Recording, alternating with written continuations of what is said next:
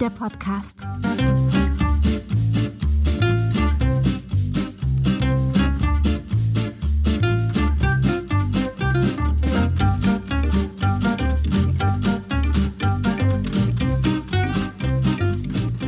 Herzlich willkommen zu einer neuen Ausgabe des 17 Ziele Podcasts. Hier rede ich mit prominenten und vor allem aktiven Menschen über die 17 Sustainable Development Goals.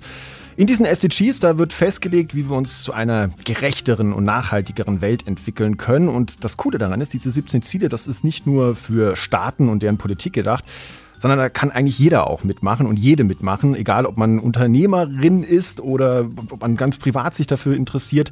Und wie das geht, darüber spreche ich mit KünstlerInnen, MusikerInnen, AktivistInnen und viel mehr im 17 Ziele Podcast. Schön, dass ihr dabei seid.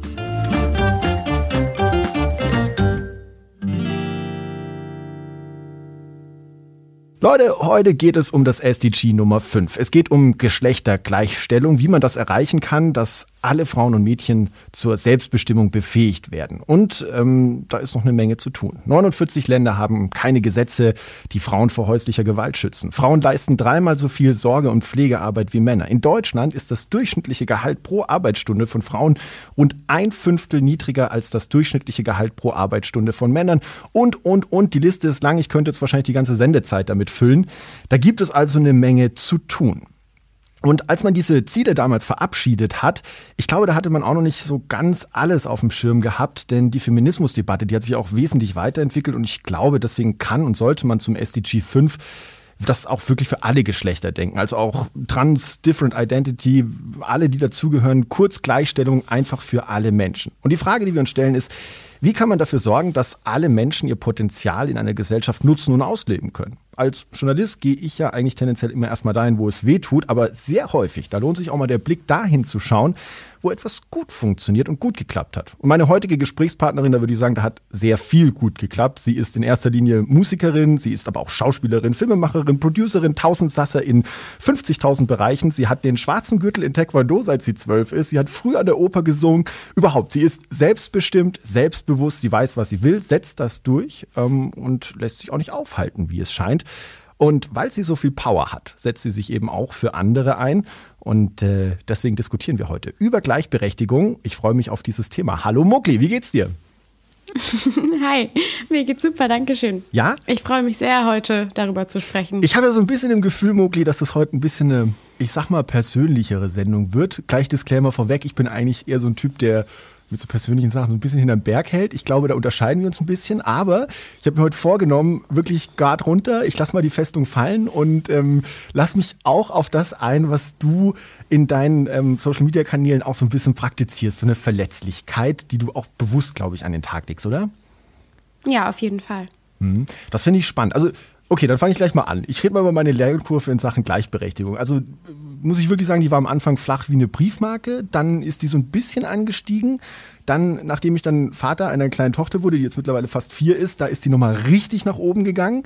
Und auch mit meiner Partnerin so im Alltag ähm, steigt die stetig an. Ich glaube, es könnte ein bisschen mehr sein, aber es ist immer wieder erstaunlich, dass sie dann mich tagsüber mal auf Sachen stößt, also äh, ganz alltägliche Dinge und meint, ey, das, das, das läuft jetzt hier irgendwie komisch und ich denke so, hä, ja, ja, krass, Wahnsinn. Also die größte Erkenntnis für mich ist, dass man erstmal so diese eigenen Privilegien hinterfragen muss. Gab es bei dir auch so eine Kurve oder warst du schon immer sehr stark für den feministischen Ansatz unterwegs? Also musstest du auch dazu lernen?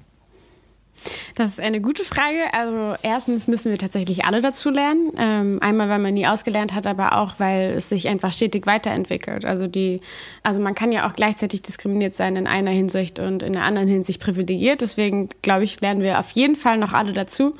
Bei mir war es aber tatsächlich ein bisschen andersrum.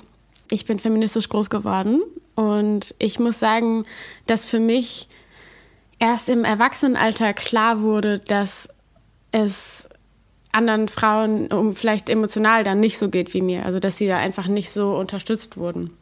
Auf der einen Seite hat mich meine Mama auch darauf hingewiesen, dass es, äh, dass Diskriminierung da stattfindet. Aber trotzdem habe ich es halt am eigenen Leib und man muss es ja irgendwie erstmal so am eigenen Leib erfahren, bevor man es richtig versteht. Erst viel später gecheckt, weil ich quasi gleichberechtigt, ja, ich würde sogar sagen, progressiv einfach aufgewachsen bin. Also mir passieren da immer noch Sachen, Gestern zum Beispiel. Ich habe gestern eine E-Mail bekommen von einem ziemlich coolen Projekt, die mich gefragt haben, ob ich äh, über Mental Health sprechen möchte. Und die haben da so einen Satz geschrieben, irgendwas mit, äh, wir möchten Künstler einladen, über ihre Erfahrung zu sprechen. Und ich lese das dann und lese Künstler und fühle mich dadurch nicht angesprochen. Und dann habe ich tatsächlich meine PR, die auch diese E-Mails bekommt, gefragt, so sag mal, siehst du eigentlich das? Also sehe ich das, weil ich so erzogen wurde, dass es für mich falsch ist? Oder ähm, sehe ich das, weil das wirklich falsch ist? Weil für mich, wenn nicht gegendert wird in Sprache, das aussieht, als wäre es ein falscher Artikel. Also für mich hört sich das wirklich einfach aktiv falsch an. Wenn jemand mir sagt, ich ich kann es noch nicht mal, ich finde noch nicht mal Beispiele. Ja, aber wenn mich jemand zum Beispiel ähm, männlich äh, anspricht und ja, denkt, Künstler ich bin mitgemeint, ja ich fühle mich. Also Künstler, wenn jemand sagt, du bist ein Künstler. Ja, dann fühle ich mich dadurch nicht mitgemeint und ähm, ja, ich denke, darüber wollen wir heute sprechen. Genau, also da reden wir auch gleich drüber. Wobei eine kurze Nachfrage noch, bevor wir dich näher kennenlernen. Ähm, du hast gerade auch ja. von den Privilegien gesprochen. Klar, Privilegien mhm. hinterfragen, ich glaube, das ist dann erstmal immer natürlich eine Aufgabe der Privilegierten. Wenn wir jetzt mal Mann und Frau nehmen, dann eher für die Männer. Aber ich würde sagen, du bist ja auch irgendwo privilegiert, wenn man so deine Karriere sich anschaut. Also hinterfragst du auch deine Privilegien? Ja, auf jeden Fall. Und das kann auch ganz schwierig sein und ganz komplex, wenn man gleichzeitig diskriminiert und privilegiert ist. Hier habe ich ein gutes Beispiel bei mir. Ich äh, bin halb Algerierin, mein Papa ist Algerier, ich werde aber als weiß gelesen. Das heißt, ich äh, habe gleichzeitig Rassismuserfahrung und Privilegerfahrung. Also ich werde als weiß gelesen und habe deswegen auf jeden Fall viele Privilegien genossen in meinem Leben schon. Und gleichzeitig habe ich aber eben auch Rassismuserfahrungen gemacht und das ist, äh, das geht auf jeden Fall beides gleichzeitig, ja. Okay, schräge Kombination. Äh, da, da, reden wir gleich noch drüber. Ich möchte, vielleicht lernen wir dich jetzt erstmal ein bisschen besser kennen. Und zum Auftakt haben wir jetzt einfach mal ein paar Fotos von dir genommen und haben die Kindern gezeigt, die dich nicht kennen und wollten mal von denen hören, wie die dich so einschätzen. Und ich würde sagen, so spielen wir das Ganze mal ab. Ich sehe so eine Frau mit pinken Haaren, die auf einem Bus steht. Die reist sozusagen ein bisschen rum und stellt sich gerne auf Autos. Ich glaube, die ist ein Model, weil die im ersten Bild ein anderes Kleid anhat, im zweiten das andere, im dritten das noch ein anderes. Vielleicht geht sie gerne auf Tour, weil Sie hat halt schon viele verschiedene Hintergründe und da ist auch ein Bus und da ist auch ein Foto von ihr, wo sie, glaube ich, zeigt, aha, da bin ich. Die würde eine Reise machen und modeln, glaube ich. Sie würde mit einem lauten Singen sie einfach alle wegschallen. Am coolsten fand ich so, aha, da bin ich. Bist du das? Aha, da bin ich. Bist du ein Aha, da bin ich Mensch? Sehr cool. Äh, das weiß ich gar nicht. Ich glaube, das wissen nur andere. Ich finde es auf jeden Fall richtig witzig, was die gesagt haben. Stimmt, stimmt ja auf die Fotos bezogen, auf jeden Fall. Wobei ich habe auch jeden Tag andere Klamotten an und, und, und bin jetzt kein Model.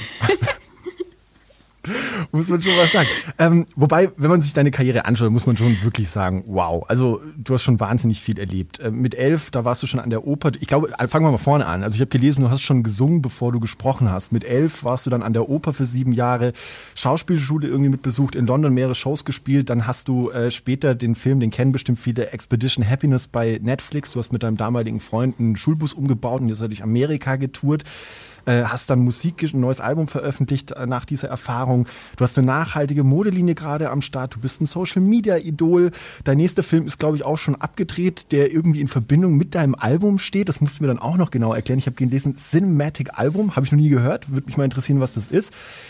Also ich muss ehrlich sagen, bei der Recherche, da lag ich so ein bisschen an meinem Laptop leicht deprimiert und dachte, ey Felix, was hast du eigentlich die letzten Jahre so gemacht? Woher kommt denn bei dir so viel Power? Also ich glaube, die Power hat eigentlich jedes Kind und äh, Bock, die Welt zu erfahren. Also so eine Neugier auf die Welt sehe ich in allen Kindern äh, in meinem Umfeld. Die haben alle Bock darauf, was Neues zu lernen. Und wenn die irgendwas sehen, was sie lernen wollen, ähm, dann lernen die das einfach. Ich wollte zum Beispiel irgendwann pfeifen lernen. Dann habe ich halt wirklich vier Tage nichts anderes gemacht, als meine Lippen zu spitzen und bis da endlich ein Ton rauskommt. Also da ist dieser Drive und diese Energie, von der du sprichst, die ist da. Und ähm, ja, deswegen würde ich sagen, die war eigentlich auch schon immer da bei mir. Und ich habe damit einfach nicht aufgehört. Ich habe einfach immer weiter gemacht, was mir, was mir Freude bereitet. Und wenn man die Sachen macht, die einem Freude bereiten, dann, dann geht diese Motivation eben auch nicht so schnell weg. Wenn man sich dem nicht beugt, was man vielleicht von außen gefeedbackt bekommt, was man machen sollte, sondern einfach wirklich das verfolgt, was einen selber glücklich macht, dann, ähm, dann geht dieser Drive nicht weg. Und ich habe aber natürlich das Glück gehabt, dass ich innerfamiliär dabei unterstützt wurde. Also dass jetzt dieses Feedback vielleicht von der Gesellschaft kommt, so hm, willst du nicht was studieren? Hier, wie wär's denn damit? Wie wär's in meine Lehrer alle so, wie willst du nicht Chemie studieren? Nö, eigentlich nicht. Aber ich habe auf jeden Fall zu Hause die Unterstützung gehabt, dass ich mal das machen durfte und sogar ermutigt wurde, was, was mir Spaß macht. Und das gibt mir die Power im Leben. Und da kommen dann immer neue Sachen bei raus. Aber das finde ich jetzt auch, ich bin da jetzt super egoistisch auch, das finde ich einen interessanten Punkt ja. als Vater einer kleinen Tochter, wo ich mich dann frage, okay, wie kann ich sie supporten, wie kann ich sowas angehen? Ich würde sagen, ich komme auch aus einem Haushalt, wo man eigentlich auf Unterstützung gesetzt hat, wobei das war eine komische Kombination, weil zum Beispiel großväterlichseits, das war ein krasser Patriarch so. Da wurde ich dann auch oft mal, also da durfte ich am Tisch zum Beispiel nicht reden oder so. Meine Eltern haben das komischerweise da mitgetragen. Also das war war schon eine seltsame Kombination. Und zu Hause haben sie immer wieder erzählt, hey, mach, was du willst. Also ich würde schon sagen, dass ich einen gewissen Grad hatte, schon drauf zu hören, was andere von mir erwarten. Das heißt, das gab es bei dir zu Hause gar nicht. Weil dir haben deine Eltern gesagt, ey, pass auf, Mädchen, egal wer dir sagt, was ist, mach dein Ding. Nee, das würde ich nicht sagen. Ich würde auch sowieso sagen, dass ja äh, im besten Fall eigentlich die meisten Eltern ihre Kinder unterstützen wollen. Ähm, dass man aber ja auch nicht vergessen darf, was man selbst gelernt hat, was Unterstützung bedeutet. Das heißt, die meisten Eltern handeln ja aus Liebe und unterstützen ihr Kind oder sagen ihrem Kind oder geben ihrem Kind Ratschläge, ähm, damit da was Gutes bei rauskommt. Niemand will ja sein Kind unterdrücken, eigentlich. Ähm, bei mir war das so, dass meine Mutter mich früh selbstbestimmt lassen sein hat was dazu geführt hat, dass ich eben selbst im Verlauf meines Lebens rausgefunden habe, was mir gut tut und was nicht. Ähm, das heißt zum Beispiel auch, dass sie mich Fehler, lassen, Fehler machen lassen hat, wenn man das dann überhaupt Fehler nennen möchte. Aber das heißt, dass sie ihre Sorgen runtergeschluckt hat oder wenn sie das Gefühl hat, ich mache jetzt als nächstes was, was vielleicht irgendwie dazu führen würde, dass es mich traurig macht oder dass es mir nicht gut geht, ähm, dann hat sie mich das trotzdem machen lassen und dann hatte ich eben da ein Learning draus. Tatsächlich würde ich sagen, dass sie mir fast nie Ratschläge gegeben hat. Okay. Mhm. Außer den Ratschlag auf mein Bauchgefühl zu hören. Und dadurch entwickelt sich dann überhaupt erst ein Bauchgefühl, würde ich sagen. Wenn man immer wieder dazu ermutigt wird, in sich reinzufühlen, wie es einem mit was geht. Das heißt nicht, dass ich äh, ein Kind war, so laissez-faire-mäßig, was immer zu jeder Sekunde machen durfte, was ich wollte. Überhaupt nicht. Es gibt ja äh, Regeln, ich finde Grenzen auch ganz wichtig. Es gibt ja einen Alltag. Ich kann ja auch nicht auf die Straße gehen und machen, was ich will und damit andere Leute verletzen. Also es geht ja nicht darum, dass man rücksichtslos ist oder die Ellenbogen rausfährt. Es geht darum, dass man rausfindet, was einem gut tut. Und das heißt nicht, dass man es dann rücksichtslos immer durchsetzt. Das finde ich auch noch wichtig zu sagen. Also meine Mama hat mir nicht beigebracht, mach einfach, was du willst und die anderen sind egal. Sie hat nur immer wieder mich dabei ermutigt, ja, überhaupt rauszufinden und es dann auch zu artikulieren. Wie, wie würdest du... Und da ja. ist sie... Ja, sorry. Nee, äh, mach du erst fertig. Ich habe, glaube ich, ein ganz gutes Beispiel. Ähm, wir hatten eine Freundin im Bekanntenkreis von meiner Mama, die hat irgendwann, da war ich noch ziemlich klein, ich glaube so fünf oder so, hat die in meiner Anwesenheit was Doofes über Kinder gesagt. Die hat irgendwie gesagt, ich kann keine Kinder leiden, Kinder finde ich scheiße oder so. Und ich habe das gehört und es hat mich extrem verletzt und danach habe ich zu meiner Mama gesagt, dass sie, das, dass sie das eben gesagt hat. Und ich glaube, die meisten Eltern hätten dann gesagt, die meinte das nicht so und ach komm, das ist doch nicht so schlimm. Ähm, und meine Mama hat gesagt, oh, das verstehe ich, es hat sich bestimmt doof angefühlt, ähm, dann musst du die jetzt nicht mehr sehen. Ich möchte die weiterhin sehen, weil es ist eine Freundin von mir. Ich werde dir auch sagen, dass ich das nicht cool finde, dass sie das gesagt hat, aber du musst die nicht mehr sehen. Wenn ich die treffen möchte, dann kannst du ja vielleicht zu einer Freundin gehen oder zu einem Papa gehen, aber du musst die nicht mehr sehen. Das heißt, sie hat mir schon in ganz jungem Alter erlaubt, zu entscheiden, was mir gut tut und was nicht. Und da glaube ich, dass viele Eltern vergessen, dass was sie denken, dass dem Kind gut tut, nicht unbedingt das Gleiche ist wie das, das, was das Kind möchte. Und was dem Kind dann am Ende auch wirklich gut tut oder selbst gut tut. Ähm, das heißt, wenn man so, jetzt, ja. wir reden jetzt über das SDG und, und, Gleichstellung der Geschlechter, wenn man dann sagt, äh, so gesamtgesellschaftlich betrachtet, wir brauchen Förderung von Selbstbestimmung schon recht früh, oder? Habe ich dich richtig verstanden? Ja, würde ich, würd ich auf jeden Fall sagen, mhm. ja.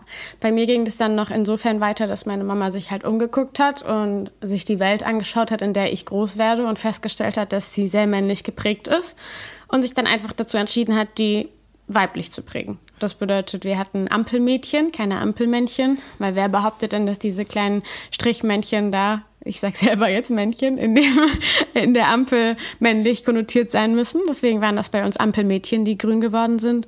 Wir haben Hampelfrauen gemacht und keine Hampelmänner. Wir haben im See oder im Meer äh, tote Frau gespielt und nicht toter Mann. Ja, wieso sollte ich ein toter Mann sein, wenn ich mich als Frau oder als Mädchen totstelle im, im Wasser und mich auf den Rücken lege. Äh, solche Sachen. Aber das ist ja ein Riesen, das ist ja, das ist ja ein Riesen, sorry, wenn ich da jetzt reinkrätsche, aber das ist ja wirklich ein Riesenaufreger. Also der Duden hat ja jetzt auch angefangen, quasi äh, männliche Bezeichnungen dann auch als männlich zu definieren. Keine Ahnung, äh, Mieter ist dann halt ein männlicher Mieterkäufer, ein männlicher Käufer, mhm. ein Arzt, also ein Mann, der arztet. Also der, du weißt, was ich meine. So, ähm, ja. Und das war ein Riesenaufreger. Würdest du aber sagen, das fängt schon bei der Sprache an? Also ist das tatsächlich so, dass, dass, dass schon die kleine Nuance, wo du sagst, okay, oder das ist für viele eine große Nuance, also ist es das schon, wo du sagst, da hat es schon im, im Kopf einen Unterschied gemacht, gleich von Anfang an? Ja, deswegen habe ich mich auch gefreut, heute darüber zu sprechen, weil ich glaube, dass eben diese große Diskussion jetzt erst losgeht, also dass die jetzt erst in den Mainstream kommt, weil jetzt auch sich der Duden zum Beispiel mit sowas auseinandersetzt. Und ich aber jetzt schon 27 bin, das heißt, ich habe die, die Lebenserfahrung, ich, ich wurde gendersprachlich progressiv erzogen. Und für mich hat es auf jeden Fall einen Unterschied gemacht. Also ich kann jetzt quasi das Lebendbeispiel sein. Ich verstehe, dass viele Menschen faul sind oder dass Veränderung für viele schwierig ist oder dass viele denken, es ist doch jetzt irgendwie nur ein Wort, warum muss ich mich jetzt hier so anstrengen? Und ich stehe aber jetzt hier als erwachsene Frau und sage, es hat für mich einen Unterschied gemacht. Ich bin jetzt eine, eine, eine glücklichere Frau, weil ich so aufgezogen wurde, weil ich einfach zu keinem Zeitpunkt in meinem Leben hinterfragt habe, ob ich das Gleiche erreichen kann, wie ein Junge erreichen kann. Mir wurde auch durch die Sprache immer wieder vermittelt, dass ich äh, alles machen kann, was, was ich machen möchte. Und ich musste dann eben erfahren, so als Teenager, dass das anderen Mädchen und Frauen nicht so geht. Mhm. Dass Mädchen mit acht, also es gibt Studien, wenn du Mädchen mit acht fragst, was sie werden möchten, Sachen sagen wie Astronautin und Anwältin. Und dann fragst du sie nochmal mit 13 und dann sagen sie plötzlich, jetzt nicht unbedingt gleich Prinzessin, aber nur noch ja, das ist jetzt schwierig, das zu sagen, nur noch. Nee, das möchte ich jetzt nicht sagen. Ich nee, genau, aber das, dass sie sich halt selber irgendwo gedanklich downgraden, sage ich genau, mal. Dass, genau, dass sie das ja. tun. Wir wollen jetzt da keine Berufe irgendwie äh, ranken oder sowas. Das, das vermeiden wir.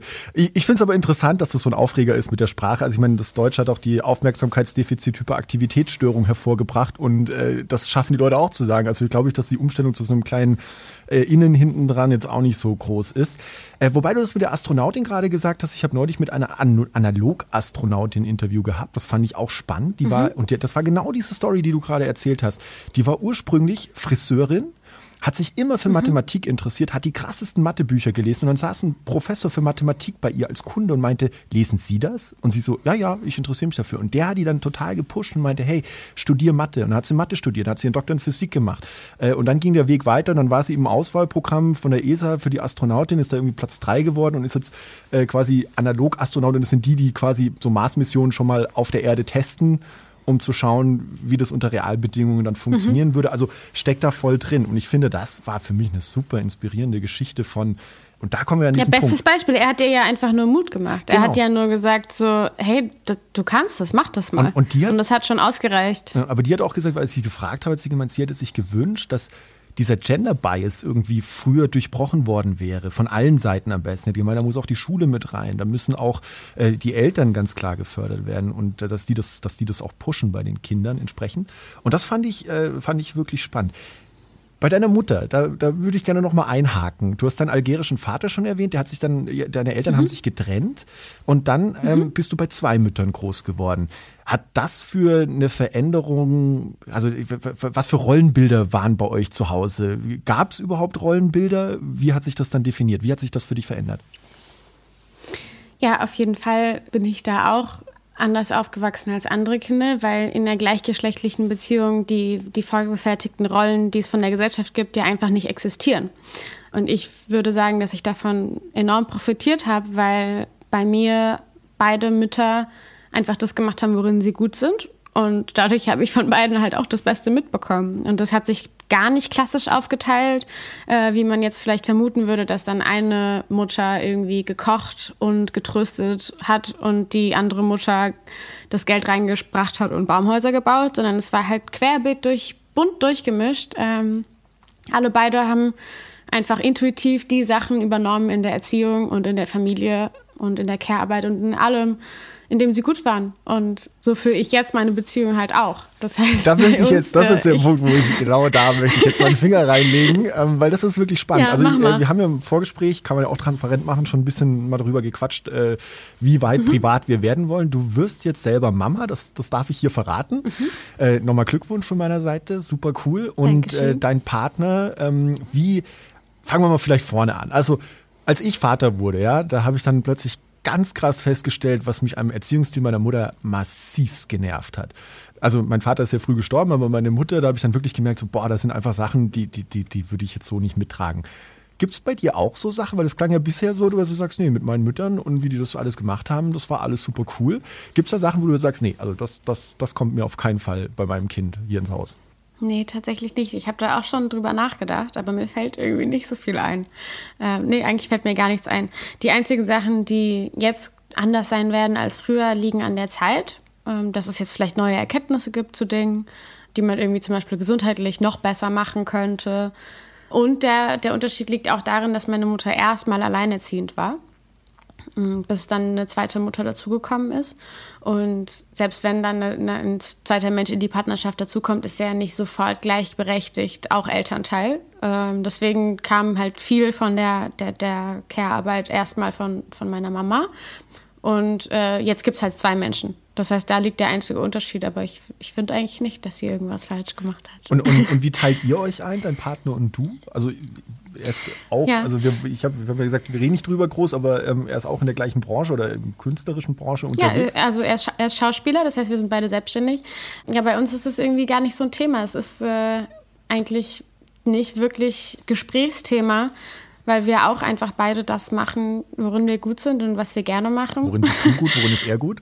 Er ist auf jeden Fall sehr viel besser als ich, darin zu putzen. Das ist natürlich auch ein bisschen gemein. Ah, wir würden uns äh, gut verstehen, ja.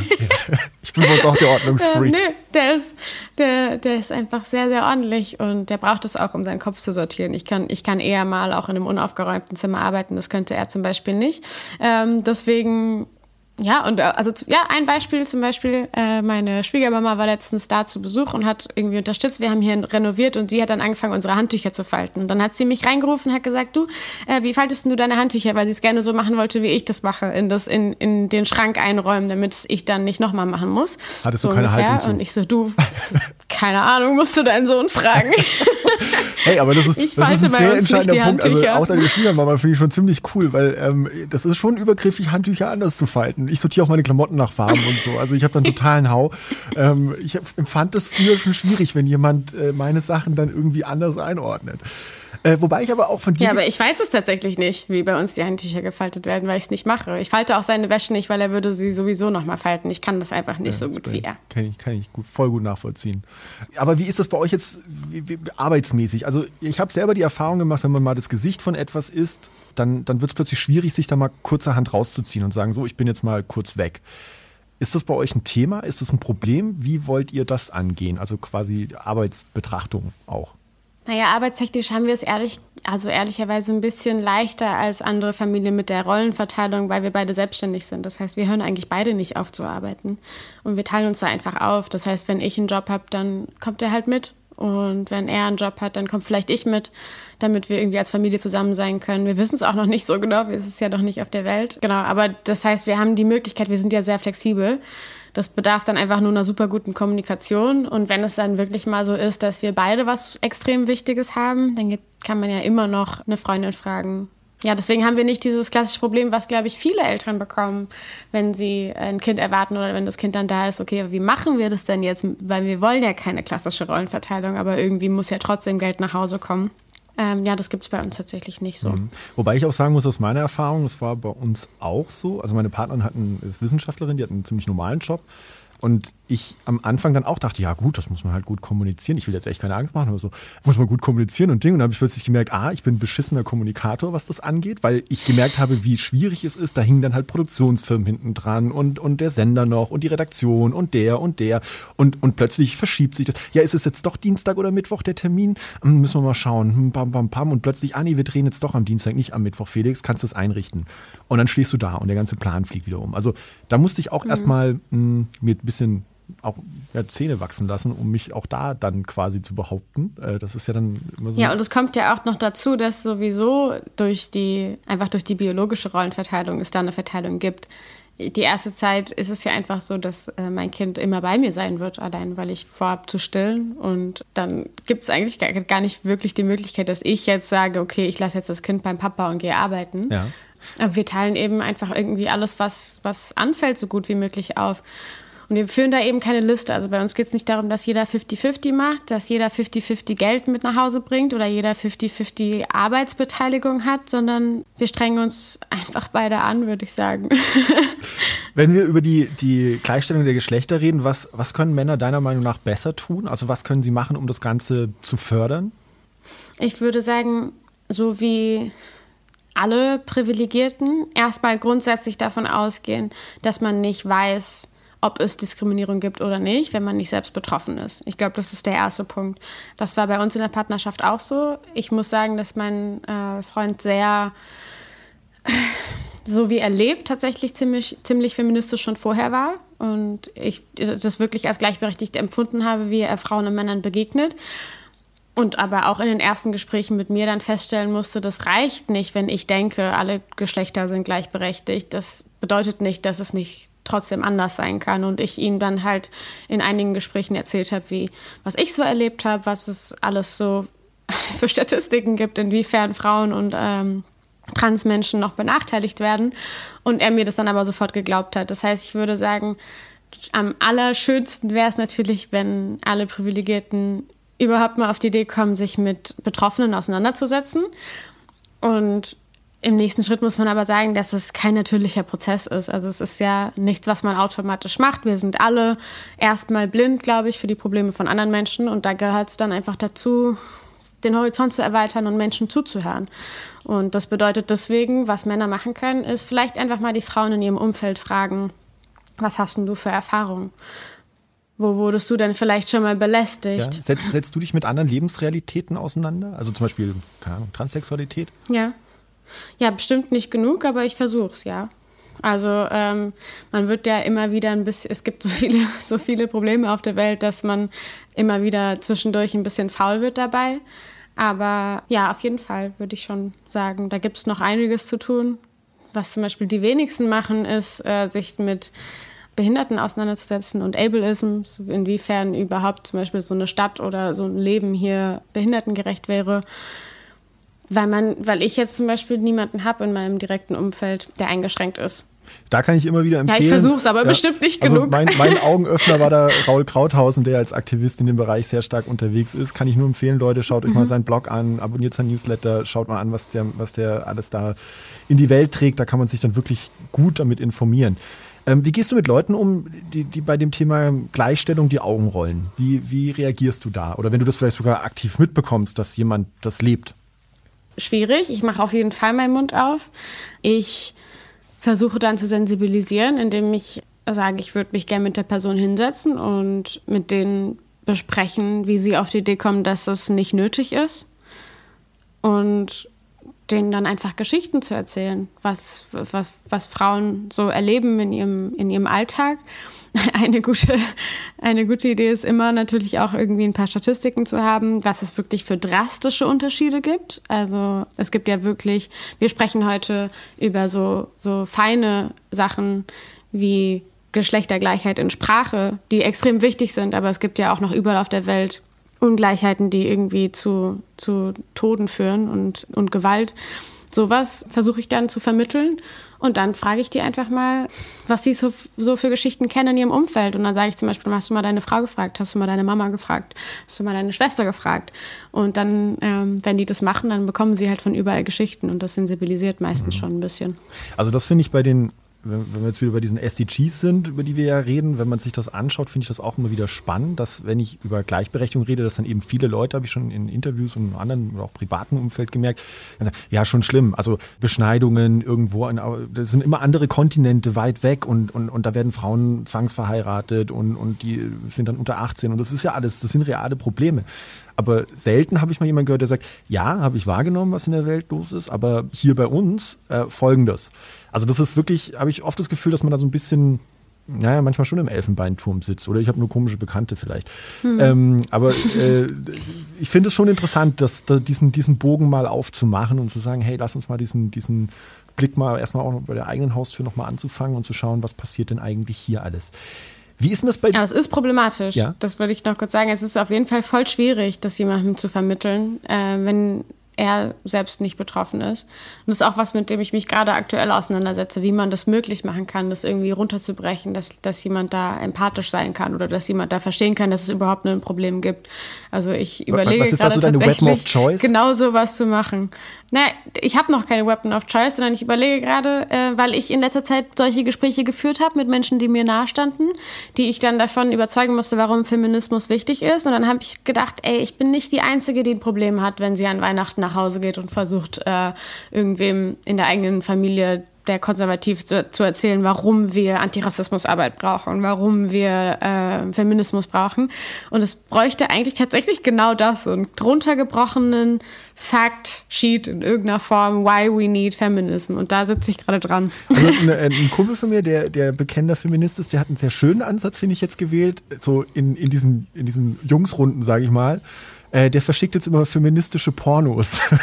also der holt die Zielgruppe da ab, wo sie Interesse haben und zeitgleich äh, kann er darüber den Feminismus transportieren. Also ich fand, das war schon eine ziemlich, ziemlich gerissene Aktion. Äh, aber vielleicht mal, keine Ahnung, muss ja nicht gleich der feministische Porno sein, aber vielleicht ein feministisches Buch oder irgendwas. Dann äh, mal einfach jemanden hinzulegen.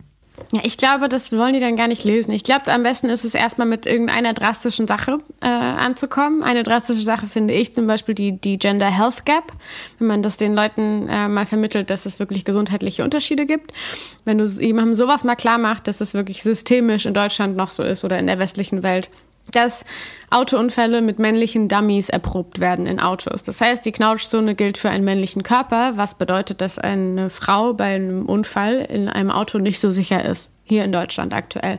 Oder dass Medikamente einfach an männlichen Probanden getestet werden und deswegen zum Beispiel ähm, sehr oft überdosiert wird, weil ein weiblicher Körper eigentlich viel früher viel früher schon die Toleranzgrenze erreicht hat.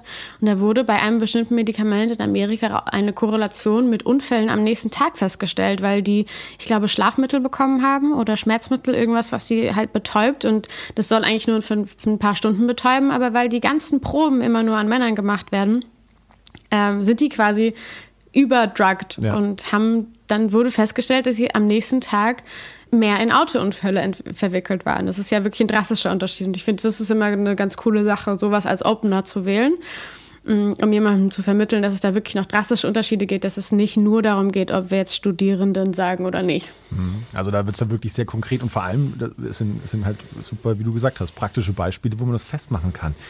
Ich würde gerne auch mal so ein bisschen über dein Berufsleben und, und, und Gleichstellung der Geschlechter reden. Ich beginne mal vielleicht mit deiner Social Media Tätigkeit. Äh, also ich habe so deine, deine ganzen Feeds durchgescrollt und ich muss sagen, Wahnsinn, du weißt dich wirklich in Szene zu setzen. Also das ist ziemlich beeindruckend. Ich glaube, das ist auch sehr handkuratiert, was du postest und was nicht. Was mir aufgefallen ist, du zeigst auf deinem Kanal aber auch viel nackte Haut. So, und jetzt versuche ich wirklich nicht zu stolpern, weil ich will jetzt bestimmt nicht darauf ansprechen, warum du das machst. Das ist dein Körper, deine Entscheidung, kannst du machen, was du willst. Aber es ist doch ein schmaler Grad zwischen, ich sag mal, Sexualisierung, um Aufmerksamkeit zu bekommen und dann, und jetzt unterstelle ich mal, dass du das nicht für Aufmerksamkeit machst, sondern aus was? Aus ästhetischen Gründen oder, oder was ist der Approach, den du da wählst? Oder wie, wie wägst du das auch ab? Also was ist was?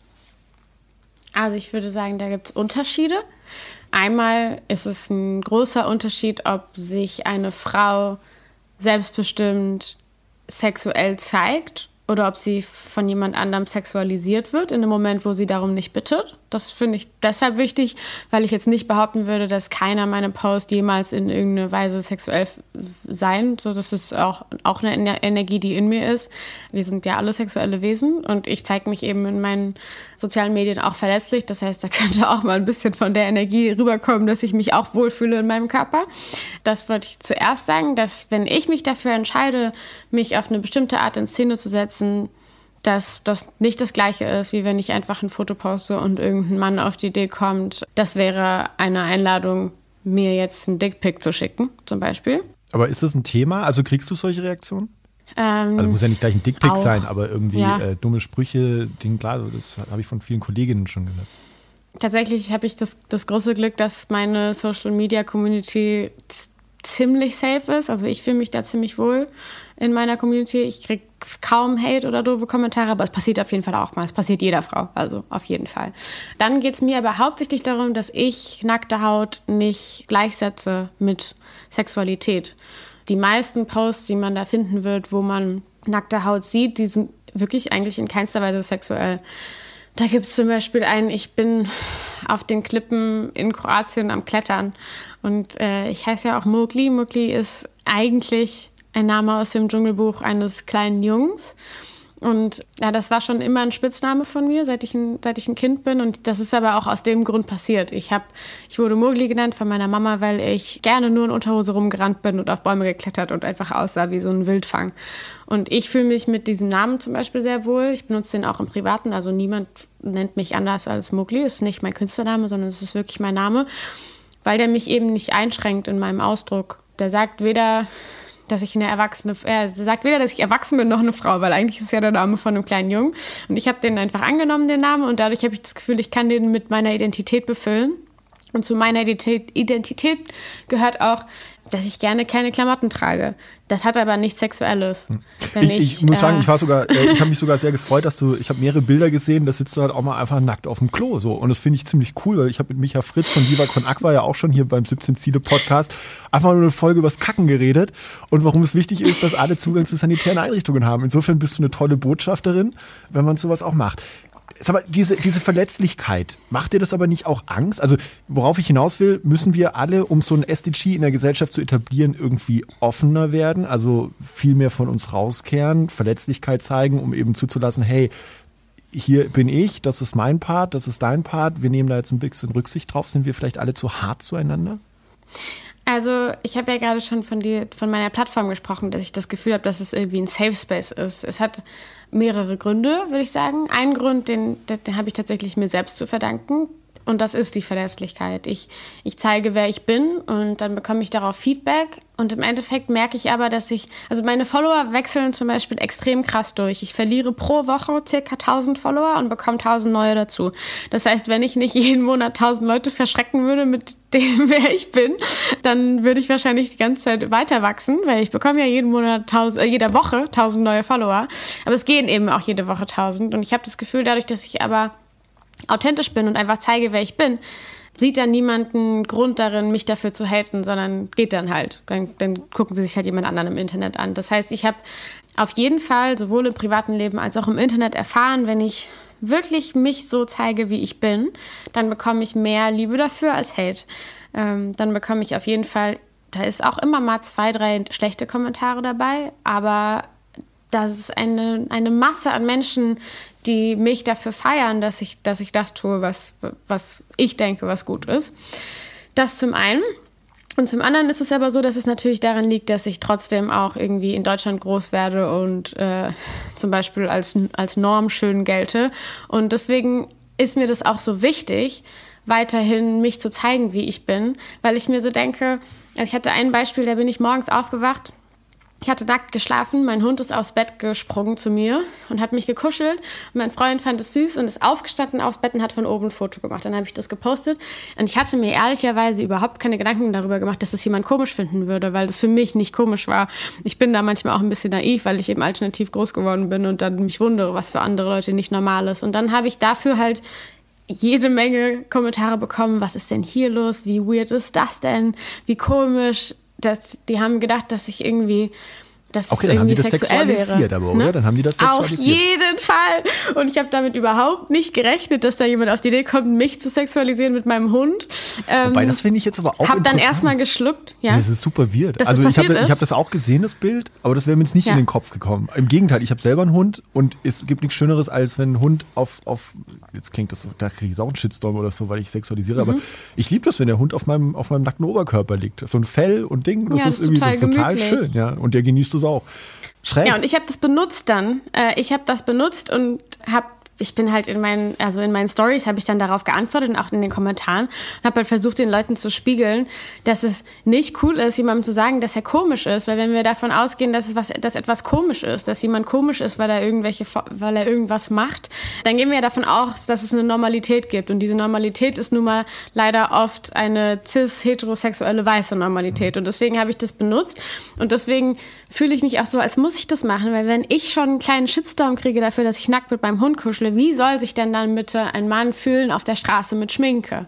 Ähm, deswegen sehe ich das, dieses Privileg, was ich habe, dass ich äh, diesen Safe Space habe, auch so, dass ich da immer wieder irgendwie die Grenzen ein bisschen aufboxen muss, dass ich dann deswegen auch mich verletzlich mache, weil ich, weil ich nicht wirklich finde, dass das ist, was ich, äh, was ich mache, irgendwie seltsam ist. Kommen Für andere aber scheinbar teilweise schon. Kommen wir mal kurz von deinem Safe Space äh, zu dem großen Haifischbecken der Musikbranche und Kreativbranche. Ja. Wie steht es da um die Gleichberechtigung? Schwierig. Also gab es so, so, so, so, klassischen Produzenten so, hey Pippi, komm mal hier auf meine Couch und dann bringen wir dich groß raus. Also hast du sowas erlebt? Ähm, nee, sowas erlebe ich zum Glück nicht, weil ich ähm, dadurch, dass ich kein, kein Label habe, sondern dass mir selbst, also meine Strukturen selber aufgebaut habe, äh, mir aussuche, mit wem ich arbeite und deswegen mein Team quasi selbst gewählt ist und mein Team da auch sehr gleichberechtigt ist. Ich habe viele, viele Frauen im Team und viele sehr tolle Männer auch im Team. Ich persönlich jetzt nicht, weil ich mich eben von dieser normalen Industrie abgeschirmt habe, weil ich da keinen Bock drauf hatte. Was ich erlebt habe, ist, dass ich in Meetings mit meiner damaligen Managerin die einzige Frau war und da äh, zehn ältere weiße Männer mir versucht haben, Geld anzubieten, damit ich ihnen im Gegenzug meine Karriere gebe. Wo ich mich dann ganz bewusst dagegen entschieden habe, weil ich die Kontrolle haben möchte über das, was da draußen in der Welt von mir ist, also über meinen Output da tut sich natürlich auch was. Es gibt tolle Initiativen. Ich war auch Teil von einer Initiative, die heißt Key Change. Die hat sich dafür eingesetzt, dass Festivals gleichberechtigter buchen. Also dass es 50-50 Frauen und äh, Männer auf den Bühnen gibt. Ich habe aber auch schon auf einem Festival gespielt vor ein paar Jahren, wo ich und meine Bassistin und die Sängerin der Band nach mir in vier Tagen die einzigen Frauen auf der Bühne waren. Und wenn sowas passiert, dann schreibe ich auch danach eine E-Mail. Also dann, dann, beziehungsweise da habe ich meinen Booker angerufen und habe gesagt, du, was ist denn da los? Und äh, habe mir halt das Line-Up angeguckt und wenn man. Und wie ist da das Feedback? Also gehen die Leute dann, okay, alles klar, die Stress, die buchen wir jetzt nicht mehr? Oder ist es eher so, ja, cool, danke für den Hinweis, ähm, wollen wir aufnehmen, wollen wir weiterarbeiten? Also würdest du sagen, um die SDGs in der Gesellschaft zu verankern, muss noch viel mehr darauf quasi hingewiesen werden, in einer offensichtlich coolen, konstruktiven Art, wie du es machst? Ja, auf jeden Fall muss darauf hingewiesen werden und da müssen die Leute auch offener für Feedback werden, weil dann meistens eher als Antwort erstmal kommt, so es gibt ja nicht genügend Künstlerinnen und das stimmt auf jeden Fall nicht. Aber es gibt, ich muss sagen, dass, es, dass sich da auf jeden Fall auch was bewegt in den letzten Jahren. Das, ist, das geht immer noch besser, aber ich, ich finde, dass mehr Raum ist für, für Frauen und non-binäre Künstler. Wie gehst du mit, mit also äh, ich habe das, du bist jetzt so ein bisschen meine Musikbranchenexpertin. Wie gehst denn du damit um? Ja, also es gibt manche Künstler oder Künstler, nee, Künstlerinnen nicht, da kann man wirklich, muss man nicht gendern, Künstler, ähm, die, die, die fand ich immer so ganz cool. Und dann plötzlich haut er einen Text raus, wo ich mir denke, okay, Alter, danke fürs Gespräch. Darf man die Mucke noch hören oder nicht? Das ist jetzt sehr ketzerisch gefragt, ich weiß, aber. Es gibt etwas, das nennt sich Meinungsfreiheit und es gibt etwas, das nennt sich natürlich Künstlerfreiheit. Und für mich äh, hört die aber da auf, wo über Sachen gesprochen oder gerappt oder gesungen wird, die äh, andere Menschen verletzen. Deswegen würde ich sagen, nein. Weil das ja auch nicht, also das ist ja auch nicht als Witz gemeint. das ist ja meistens ernst gemeint. Natürlich ist es nicht das Gleiche. Es ist nicht das Gleiche, wenn sie das tun. Also natürlich ist es nicht das Gleiche, über Vergewaltigung zu rappen äh, oder E-Bumpen. Also ich meine, da wird ja so dann zum Beispiel äh, verherrlicht einer Frau was in den Drink zu machen und sie zu vergewaltigen. Ähm, ich bin ganz klar dagegen, dass sowas okay ist, weil es Betroffene von genau solcher Gewalt gibt, die dann auch traumatisiert werden können. Also ich finde auch, dass da eigentlich niemand sich erlauben kann, darüber zu urteilen, ob sowas in Ordnung ist, ob man sowas hören darf oder nicht, weil sowas eigentlich nicht produziert werden dürfte, solange es die möglich solange das noch in Wirklichkeit auch wirklich passiert und es da Betroffene gibt, die vielleicht in ein Uber steigen und Vergewaltigungserfahrung haben und dann sich sowas anhören müssen. Mugi, ich hätte noch tausend Punkte jetzt, worüber ich gerne mit dir reden wollen würde, aber unsere Zeit rennt uns irgendwie davon, sehe ich gerade. Ich finde jetzt so, nachdem ich jetzt mit dir geredet habe und ich habe jetzt das gesamte Bild von dir erlebt und, und ich finde, du sagst sehr viele, sehr smarte Sachen und, und es sind echt coole Gedankenanstöße dabei, die ich jetzt auch gerne für, für meine Erziehung mitnehmen möchte. Also insofern schon mal vielen Dank dafür. Habe ich mich aber trotzdem gefragt, kann Mowgli auch ein Arschloch sein? Also kannst du wirklich mal, du, du nickst, wann bist du ein Arschloch? Kann ich ein Arschloch sein? ich, mir fällt es tatsächlich schwer, ein Arschloch zu sein, wenn ich das Gefühl habe, dass es jemand auf sich beziehen könnte. Und ich bin sehr dankbar, dass ich auch Menschen in meinem Umfeld habe, die verstehen, dass jeder einfach mal einen schlechten Tag hat und irgendwie mal abgefuckt ist und scheiße drauf. Und gerade mein Freund zum Beispiel ähm, der lässt sich zum Beispiel von meiner schlechten Laune dann nicht behelligen. Und das, da bin ich sehr dankbar für. Das habe ich eigentlich auch mit ihm so ein bisschen gelernt. Ich bin total harmoniebedürftig und ich habe so auch konfliktscheu sogar, würde ich sagen. Deswegen fällt es mir eher schwer, das dann rauszulassen und dann schlucke ich das, das runter. Ich gedacht. Und bei dem, ja, also ja, auf jeden Fall konfliktscheu. Echt? Krass, ich hätte es gedacht, dass du so jemand ja. bist, der sofort äh, die Sachen ausdiskutiert, bespricht und sagt, hey, äh, das und das stört mich jetzt hier gerade, lass mal drüber reden. Nee, super, super äh, diplomatisch, eher übertrieben diplomatisch und muss, musste das auf jeden Fall erst lernen. Und deswegen bin ich sehr dankbar, dass zum Beispiel ich bei meinem Freund richtig schlechte Laune haben kann und einfach mal richtig schön abgefuckt sein und der läuft dann trotzdem singend durch die Wohnung und bezieht es nicht auf sich. Shit, das da ist cool. das ist wirklich cool, weil da habe ich manchmal echt Probleme, weil ich bin ja auch so einer, der so, ah nee, komm, äh, also beruflich kann ich Konflikte bis zum Abwinken, mhm. aber so privat bin ich dann auch, ah, wäre schon schön, wenn das jetzt hier ein bisschen harmonisch wäre. Und wenn sie dann mal schlecht drauf ist, ich bin schon einer, der das dann erstmal kurz auf sich bezieht und denkt, okay, was ist jetzt hier schiefgelaufen, mhm. was äh, habe ich jetzt irgendwas verkackt, irgendwas blöd. Aber du hast recht, vielleicht muss ich da auch ein bisschen Gelassenheit dazu lernen, einfach. Und sagen, ja, nee, dann gehe ich jetzt trotzdem. Ja, das, also, dass man das erstmal auf sich bezieht, ist ja normal, aber vielleicht dann einfach so denken, so, hey, die läuft ja auch nur durch die Welt und hat ihr eigenes Leben und ist vielleicht einfach gerade schlecht drauf. Abschlussfrage, Moki. Hinter dir, ja. wo die ganzen Umzugskartons stehen, sehe ich gerade, öffne mhm. ich dir gleich ein Zukunftsportal und ein Zukunfts-Ich kommt herausgetreten und äh, mhm. erzähl dir was zum Thema Gleichstellung der Geschlechter aus der Zukunft. Was würde es dir sagen? äh, es wird mir sagen, dass sich viele Dinge verbessern, ver verbessert werden haben und auch vieles sehr viel komplexer werden wird noch. Also das merke ich einfach auch daran, dass ich jetzt selber ein Kind bekomme. Ich glaube, Geschlechteridentitäten und Rollen und sowas, ich glaube, es wird noch viel komplizierter alles und ist aber was Schönes.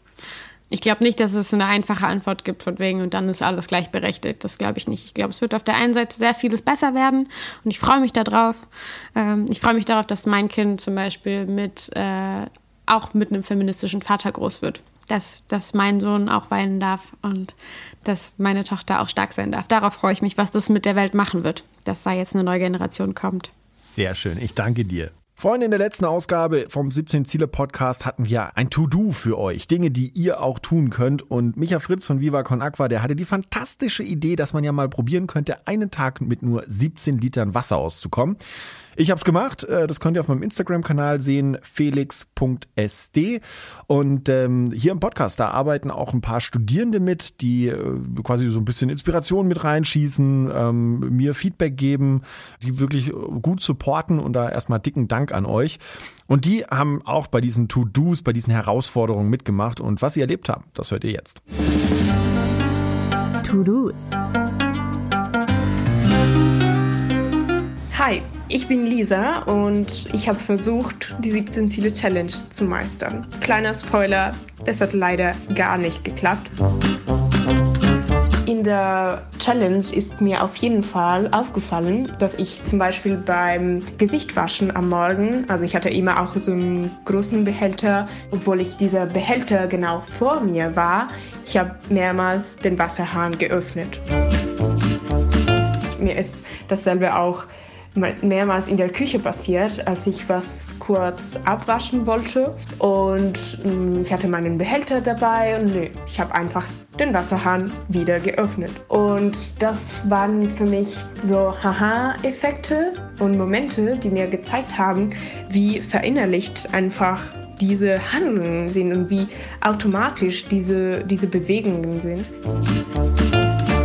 Was mir am meisten schwer gefallen ist, war meine Haare gründlich zu waschen, mit so wenig Wasser wie möglich, weil ich auch seitdem ich klein war einfach daran gewohnt bin, meine lockigen Haare mit zwei verschiedenen Produkten zu waschen.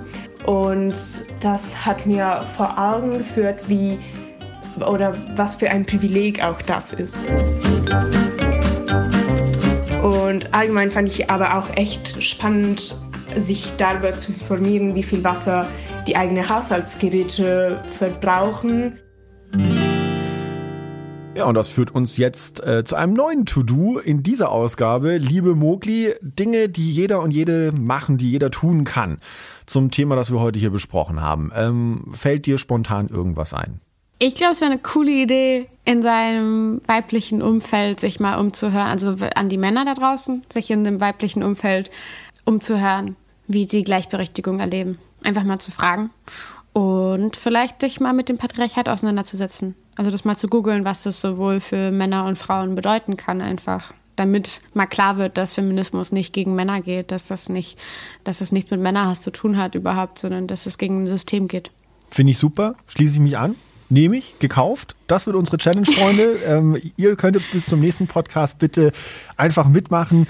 Sammelt solche Geschichten, besprecht das, schreibt diese Geschichten auch vielleicht unter dem Hashtag 17 Ziele Challenge und ähm, lasst uns daran teilhaben. Ihr könnt natürlich auch vielleicht ein Foto machen, wo ihr vielleicht Dinge auch erkennt oder seht, wo ihr sagt, da, da läuft das total schief oder, oder da läuft es besonders gut. Packt diese Sachen in eure Timelines, wir wollen es sehen und freuen uns darauf. Ich sage jetzt vielen herzlichen Dank an Mogli. Danke für dieses wunderbare Gespräch, das ich jetzt noch bestimmt ewig hätte weiterführen können, aber ähm, du weißt ja, wie es ist, dann hört am Ende wieder keiner zu. Ich danke dir ganz herzlich. Mach's gut. Bis Dankeschön. bald. Ciao. Bis bald.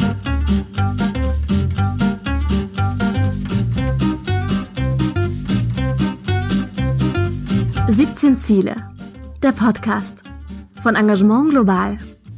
Im Auftrag des Bundesministeriums für wirtschaftliche Zusammenarbeit und Entwicklung. Moderation Felix Seibert-Deiker. Produktion Audiotextur.